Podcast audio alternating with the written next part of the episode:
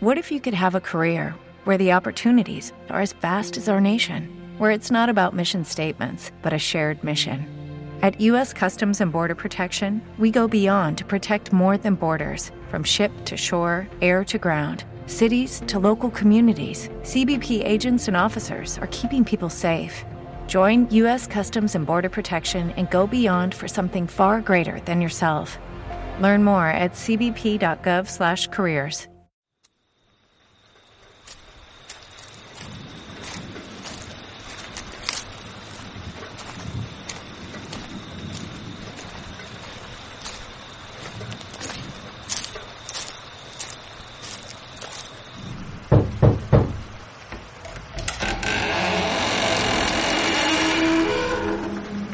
Buenas noches, José Manuel.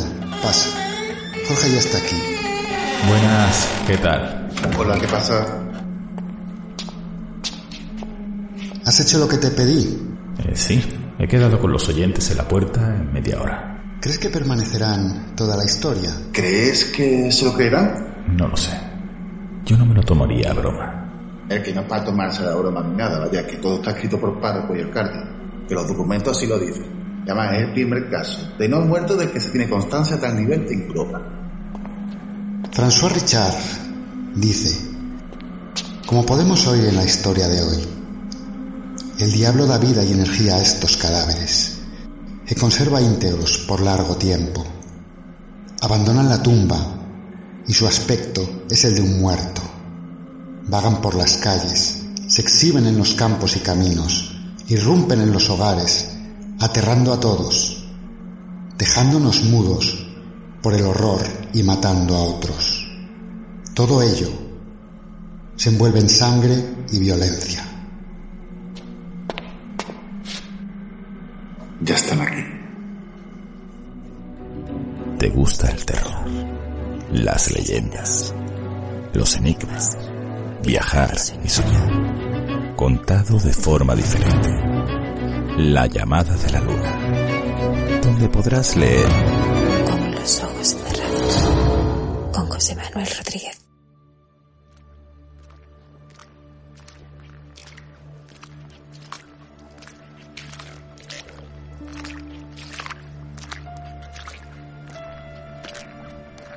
Año de Nuestro Señor, 1656.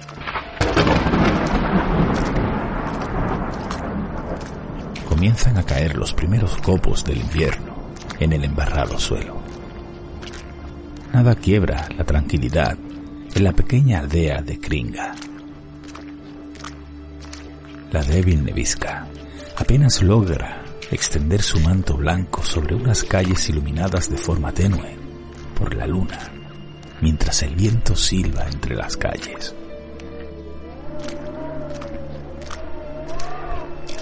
No es una noche apacible para estar al raso, y esto se dibuja en las facciones de la alta silueta embozada. El frío de la oscuridad comienza a calar sus ropas. Aprieta el paso para llegar cuanto antes.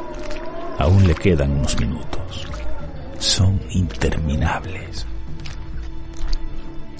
Su destino se encuentra situado al final del pueblo, más allá del puente de piedra. Está preocupado.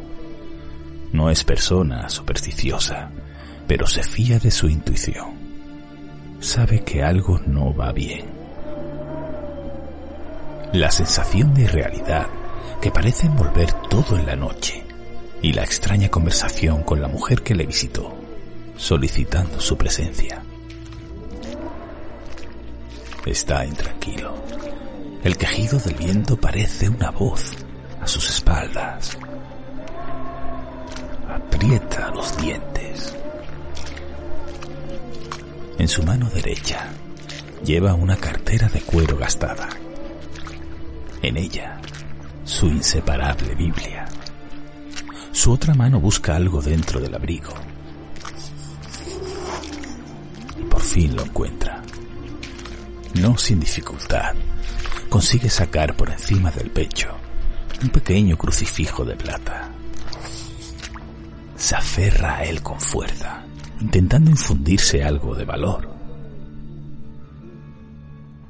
Atraviesa el puente de piedra sobre el helado río y tras caminar unos metros por el sendero que se interna en el bosque, se para para observar la cruz de piedra en el camino. Toma la senda de la derecha y al fin llega a su destino. Cansado, se sacude la nieve que cubre su sombrero y el abrigo. La casa que tiene frente a él es modesta, pero de aspecto acogedor. Antes de alzar su mano y llamar, decide aguardar unos segundos, en un intento de escuchar cualquier sonido que llegue desde el interior.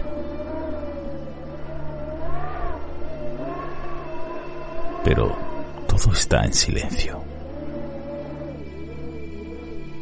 Tampoco por las ventanas ve luz.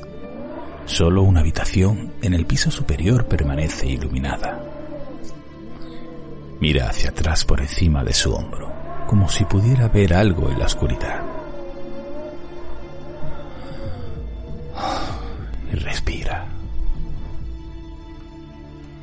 Levanta su enguantada mano y golpea la puerta de madera, rompiendo el silencio del viento por un momento.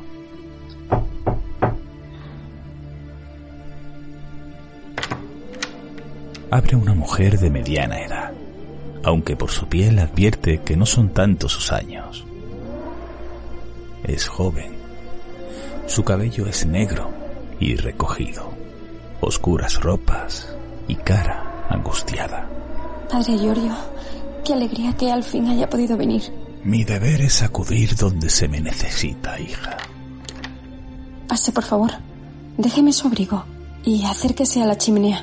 Hace una noche demasiado fría.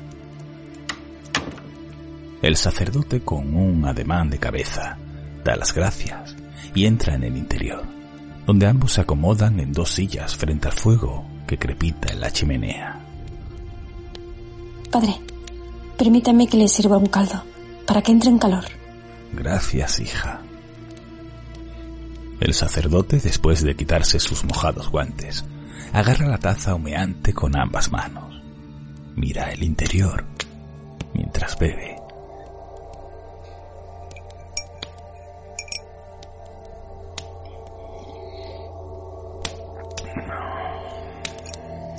Le queda poco. El médico dice que uno o dos días, como mucho. Pierde fuerza. Se consume. Su corazón cada vez late más despacio. Pronto se apagará. Lo siento mucho, hija. Quizá esté llegando su hora. Ha tenido una vida larga y estoy seguro Dios le acogerá con gracia en su seno. ¿Te está gustando este episodio? Hazte fan desde el botón Apoyar del podcast de Nivos. Elige tu aportación y podrás escuchar este y el resto de sus episodios extra. Además, ayudarás a su productor a seguir creando contenido con la misma pasión y dedicación. Reducing the amount of waste in your workplace will have a positive impact on our environment and can save your business money. It's also the law in Montgomery County. Make it your business to recycle right. Learn more at montgomerycountymd.gov slash recycle right or call 311.